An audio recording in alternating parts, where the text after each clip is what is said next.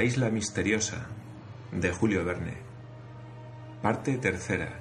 El secreto de la isla.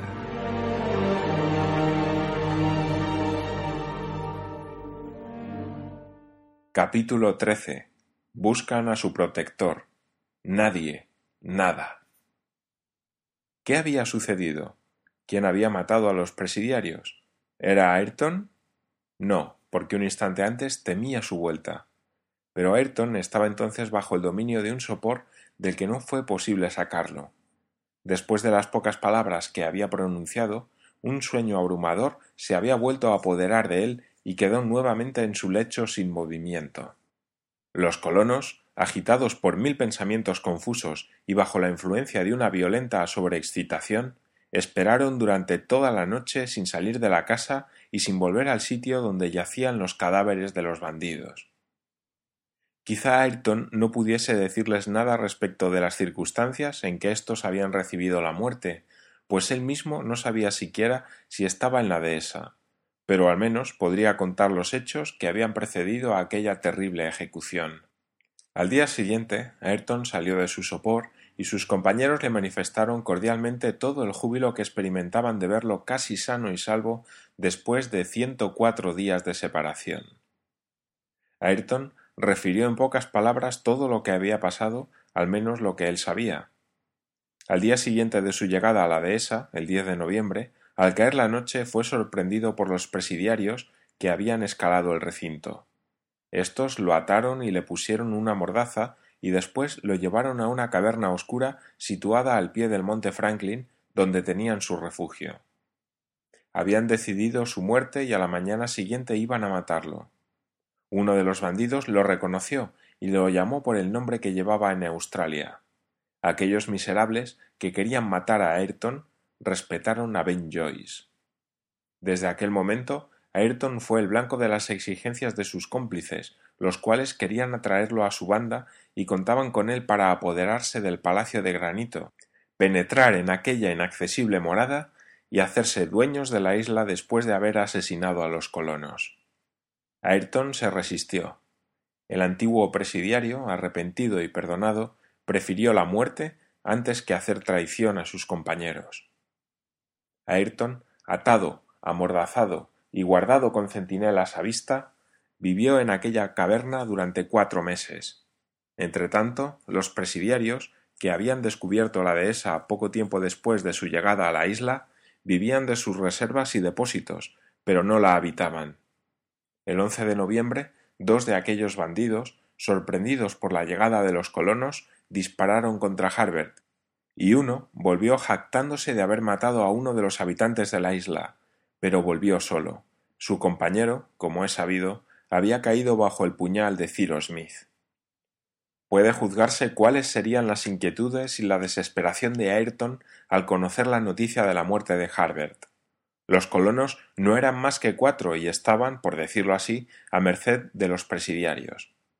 A consecuencia de este suceso, y durante todo el tiempo que los colonos, detenidos por la enfermedad de Harbert, permanecieron en la dehesa, los bandidos no salieron de su caverna, y aun después de saquear la meseta de la Gran Vista, no creyeron prudente abandonarla. Entonces redoblaron los malos tratos a Ayrton. Sus manos y pies tenían todavía la señal de las ligaduras con que lo ataban día y noche, y a cada instante esperaba una muerte que creía inevitable. Así llegó la tercera semana de febrero. Los presidiarios, espiando siempre una ocasión favorable, salían poco de su retiro e hicieron sólo alguna excursión de caza al interior de la isla o a la costa meridional. Ayrton no tenía noticias de sus amigos y no esperaba volverlos a ver. Por fin el desdichado, debilitado por los malos tratos, cayó en una postración profunda que no le permitió ver ni oír nada.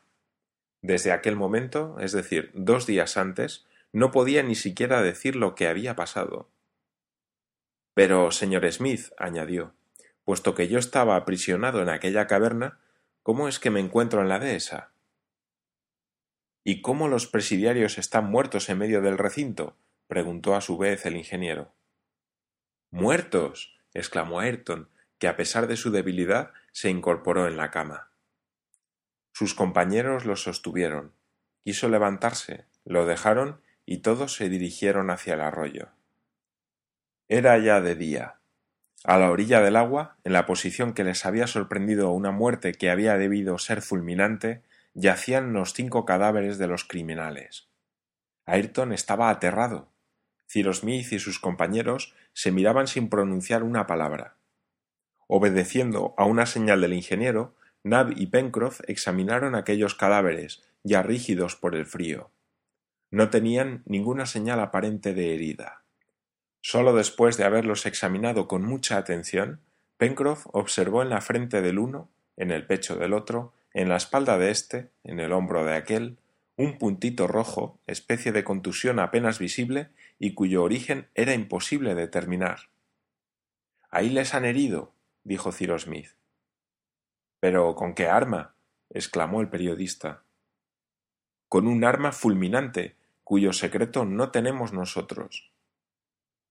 ¿Y quién les ha herido con un rayo? preguntó Pencroff. El justiciero de la isla, replicó Cyrus Smith, el que ha trasladado a Ayrton, el hombre cuya influencia viene otra vez a manifestarse, el que hace por nosotros lo que nosotros mismos no podríamos hacer y después se oculta a nuestra vista. Busquémoslo. exclamó Pencroff. Sí, busquémoslo, respondió Cyrus Smith. Pero el ser superior que hace tales prodigios no podrá ser hallado hasta que no quiera. Aquella protección invisible que auxiliaba la acción de los colonos irritaba y conmovía al ingeniero. La inferioridad relativa que demostraba era de las que pueden herir a un alma altiva una generosidad que toma sus disposiciones para eludir toda muestra de gratitud, revelaba una especie de desdén hacia los agradecidos, que disminuía a los ojos de Cyrus Smith el valor del beneficio. Busquemos, dijo, y Dios quiera que encontremos un día a ese protector altivo que no ha protegido a ingratos. ¿Qué no daría yo porque pudiéramos pagarle la deuda de reconocimiento prestándole a nuestra vez, aunque fuera a costa de la vida, algún señalado servicio. Desde aquel día esta investigación fue el único cuidado de los habitantes de la isla Lincoln. Todo los llevaba a descubrir la clave de aquel enigma, clave que no podía ser sino el nombre de un individuo dotado de un poder verdaderamente inexplicable, en cierto modo sobrehumano. Después de unos instantes, los colonos volvieron a la habitación de la dehesa, donde sus cuidados hicieron recobrar pronto a Ayrton su energía moral y física. Nab y Pencroff trasladaron los cadáveres de los bandidos al bosque a poca distancia de la dehesa y los enterraron profundamente. Después, Ayrton fue puesto al corriente de los sucesos que habían ocurrido durante su secuestro. Supo entonces la herida y enfermedad de Harbert y la serie de pruebas por las que los colonos habían pasado. Estos no esperaban volver a ver a Ayrton y temían que los bandidos lo hubiesen asesinado cruelmente. Ahora, dijo Cyrus Smith, terminando su relación, tenemos que cumplir un deber. La mitad de nuestra tarea está acabada, pero si los presidiarios ya no son temibles, no hemos recobrado por nosotros mismos el dominio de la isla. Pues bien, repuso Gedeón Spilett, registremos todo este laberinto de contrafuertes del monte Franklin. No dejemos una excavación ni un agujero por explorar. Nunca se ha encontrado un corresponsal de periódico con un misterio tan conmovedor como este en el que yo me encuentro, amigos míos. Y no volveremos al palacio de granito, repuso Harbert, hasta después de haber encontrado a nuestro bienhechor. Sí, dijo el ingeniero, haremos todo lo humanamente posible. Sin embargo, lo repito, no lo encontraremos hasta que él quiera. ¿Nos quedaremos en la dehesa? preguntó Pencroff. Sí, contestó Cyrus Smith, porque las provisiones son abundantes y estamos en el centro de nuestro círculo de investigaciones. Por lo demás, si es necesario, el carro irá al Palacio de Granito y volverá rápidamente. Bien, repuso el marino, tengo que hacer una observación. ¿Cuál? La buena estación está muy avanzada y debemos hacer una travesía. ¿Una travesía? dijo Gedeón Spilett. Sí, la de la isla Tabor, repuso Pencroff. Hay que llevar una noticia que indique la situación de la isla donde actualmente se encuentra Ayrton, para el caso de que el yate escocés venga por él. quién sabe si no es demasiado tarde. Pero, Pencroff, preguntó Ayrton, ¿con qué cuenta para hacer esta travesía? Con el Buenaventura. El Buenaventura. exclamó Ayrton. No existe. Mi Buenaventura no existe. gritó Pencroff, dando un salto. No, repuso Ayrton. Los bandidos lo descubrieron hace ocho días, se hicieron a la mar y. ¿Y qué? dijo Pencroff, cuyo corazón palpitaba con fuerza. Y no teniendo a Bob Harvey para dirigir la maniobra, encallaron en las rocas y la embarcación se hizo pedazos. Miserables. bandidos. infame canalla. exclamó el marino. Pencroff, dijo Harbert, tomando la mano de su amigo. Liaremos otro Buenaventura mayor. Tenemos todo el hierro y todo el aparejo del brick a nuestra disposición. Pero no sabéis, respondió Pencroff, que se necesitan de cinco a seis meses para construir una embarcación de veinte a cuarenta toneladas? Tomaremos todo el tiempo necesario, respondió el periodista, y renunciaremos por este año a la travesía de la isla Tabor. ¿Qué vamos a hacer, Pencroff? Hay que resignarse, dijo el ingeniero. Espero que este retraso no nos sea perjudicial. Mi Buenaventura. mi pobre Buenaventura exclamó Pencroff, verdaderamente consternado con la pérdida de su embarcación de la cual estaba tan orgulloso. La destrucción del Buenaventura era un acontecimiento muy sensible para los colonos y se acordó reparar la pérdida cuanto antes. Tomando este acuerdo, se trató de llevar a cabo la exploración de las otras partes de la isla. Comenzaron aquel mismo día, 19 de febrero, y duró una semana. La base de la montaña, entre sus contrafuertes y sus infinitas ramificaciones, formaba un laberinto de valles y contravalles dispuestos muy caprichosamente. En el fondo de aquellas estrechas gargantas y en el interior del monte Franklin convenía proseguir las pesquisas, porque ningún punto de la isla podía ser más a propósito para ocultar una habitación cuyo huésped quisiera permanecer ignorado. Pero tal era el enredo de los contrafuertes que Cyrus Smith tuvo que proceder a su exploración con severo método. Los colonos visitaron al principio todo el valle que se abría al sur del volcán y que recogía las primeras aguas del río de la cascada. Ayrton les enseñó la caverna donde se habían refugiado los presidiarios y en la cual había estado secuestrado hasta su instalación en la dehesa. La caverna estaba en el estado en que la había dejado Ayrton y los colonos hallaron en ella cantidad de municiones y víveres que los bandidos habían llevado con la intención de formar un depósito. Todo el valle que terminaba en la gruta, valle sembrado de hermosos árboles, entre los cuales dominaban las coníferas, fue explorado con cuidado extremo, y los colonos, dando vueltas al contrafuerte del sudoeste, penetraron en una garganta más estrecha que empalmaba con el cúmulo pintoresco de los basaltos del litoral. Aquí los árboles eran más raros, la piedra reemplazaba a las hierbas, las cabras monteses y los muflones saltaban entre las rocas, comenzaba la parte árida de la isla. Observaron entonces que de los muchos valles que se ramificaban en la base del monte Franklin, tres solamente estaban cubiertos de árboles, ricos en pastos como el de la dehesa que confinaba por el oeste con el valle del río de la Cascada y por el este con el del Arroyo Rojo. Estos dos riachuelos, convertidos más abajo en ríos por la absorción de varios afluentes, se formaban de todas las aguas de la montaña y producían la fertilidad de su parte meridional.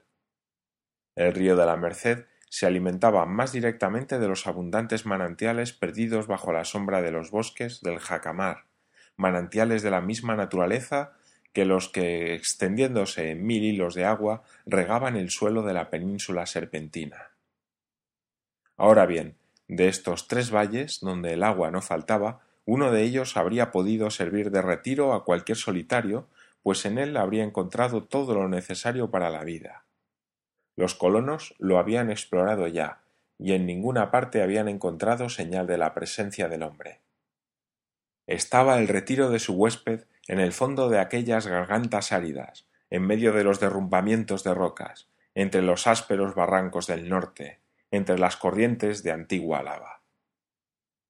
La parte norte del monte Franklin se componía únicamente en su base de dos valles anchos y poco profundos, sin apariencia de verdor, sembrados de bloques erráticos, jaspeados de moenas, llenos de gruesos tumores minerales y espolvoreados, digámoslo así, de obsidianas y labradoritas.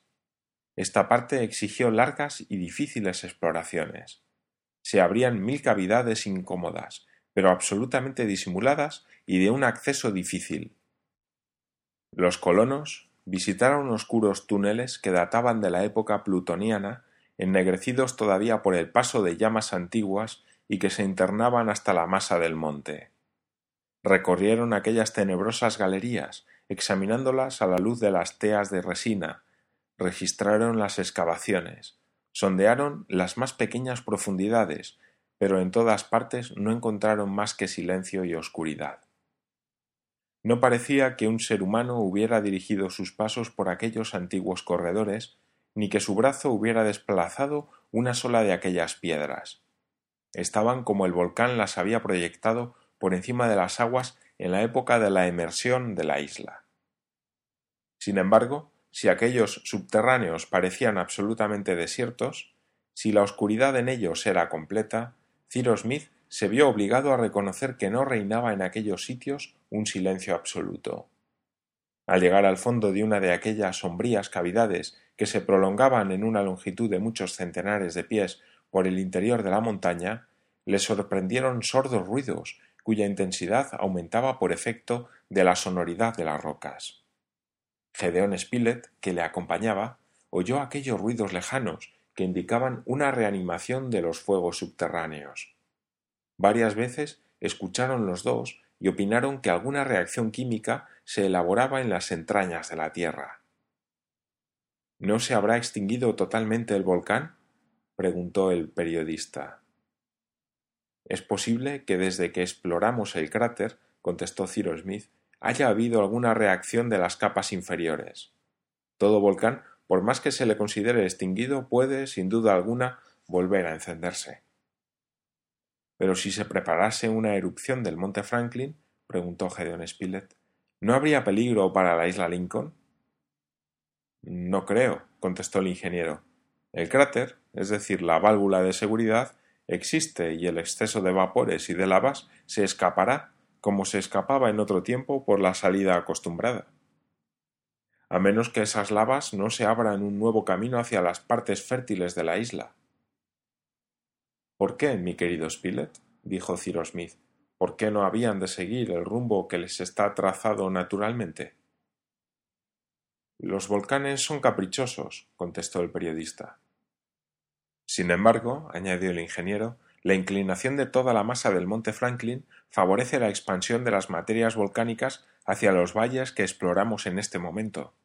Un temblor de tierra debería cambiar el centro de gravedad del monte para que se modificara la dirección de la lava. Pero en estas condiciones siempre se teme un terremoto, observó Gedeón Spilett. Siempre, repuso el ingeniero, sobre todo cuando las fuerzas subterráneas comienzan a despertarse y cuando las entrañas del globo pueden hallarse obstruidas después de un largo reposo. Una erupción sería para nosotros un acontecimiento grave, y sería mejor que este volcán no tuviera el capricho de despertarse. Pero en este punto nada podemos hacer nosotros, ¿no es verdad?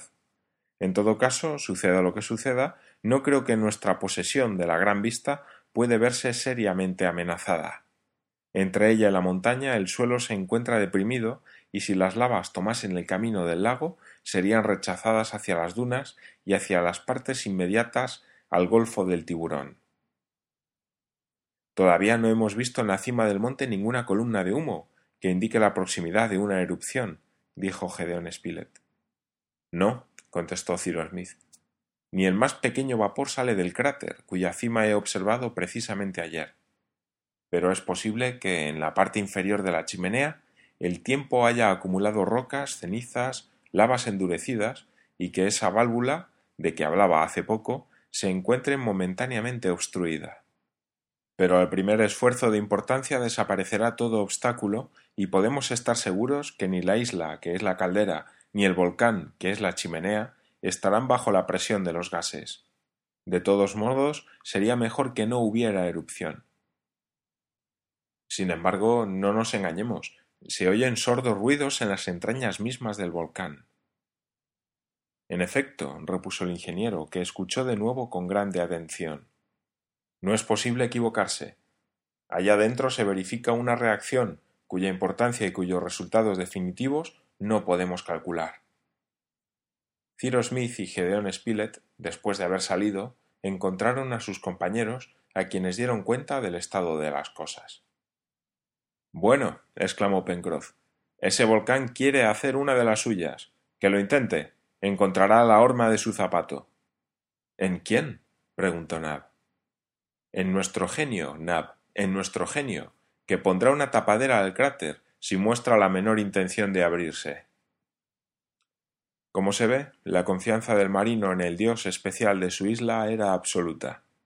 Ciertamente el poder oculto que había manifestado hasta entonces por tantos hechos inexplicables parecía no tener límites, pero también había sabido burlar las minuciosas investigaciones de los colonos que a pesar de todos sus esfuerzos, a pesar del celo y de la tenacidad que emplearon en la exploración, no pudieron descubrir el extraño retiro. Desde el 19 al 25 de marzo se extendió el círculo de las investigaciones a toda la región septentrional de la isla Lincoln, cuyos más secretos rincones fueron registrados. Los colonos llegaron a golpear las paredes como si fueran agentes encargados de registrar una casa sospechosa. El ingeniero tomó también un plano muy exacto de la montaña y llevó sus investigaciones hasta el límite. Exploró la altura del cono truncado en que terminaba el primer piso de las rocas, y llegó hasta la cresta superior de aquel enorme sombrero en cuyo fondo se abría el cráter. Se hizo más. Se visitó el antro, todavía apagado, pero en cuyas profundidades se oían distintamente los truenos. Sin embargo, ni humo, ni vapor, ni calor en la pared indicaban una erupción próxima. Ni allí ni en ninguna otra parte del monte Franklin se encontraron indicios de la persona a quien se buscaba. Se dirigieron después las investigaciones a toda la región de las dunas. Se visitaron con cuidado las altas murallas de lava inmediatas al Golfo del Tiburón, desde su base hasta su cima, aunque era dificilísimo llegar al nivel mismo del Golfo. Nadie. Nada. Finalmente estas dos palabras, nadie, nada, fueron el resumen de tantos trabajos inútiles, de tanta obstinación sin resultado. Ciro Smith y sus compañeros sentían una especie de ira ante aquella decepción. Hubo que renunciar a las investigaciones porque no era posible seguirlas indefinidamente. Los colonos tenían derecho a creer que el ser misterioso no residía en la superficie de la isla y sus imaginaciones sobreexcitadas dieron cabida a las más locas hipótesis. Pencroff y Nab no se contentaban con lo extraordinario y se dejaban llevar a la esfera de lo sobrenatural. El 25 de febrero los colonos volvían al palacio de granito y por medio de la doble cuerda que una flecha llevó al umbral de la puerta restablecieron la comunicación entre su dominio y el suelo. Un mes después celebraban, el día 25 de marzo, el tercer aniversario de su llegada a la isla Lincoln.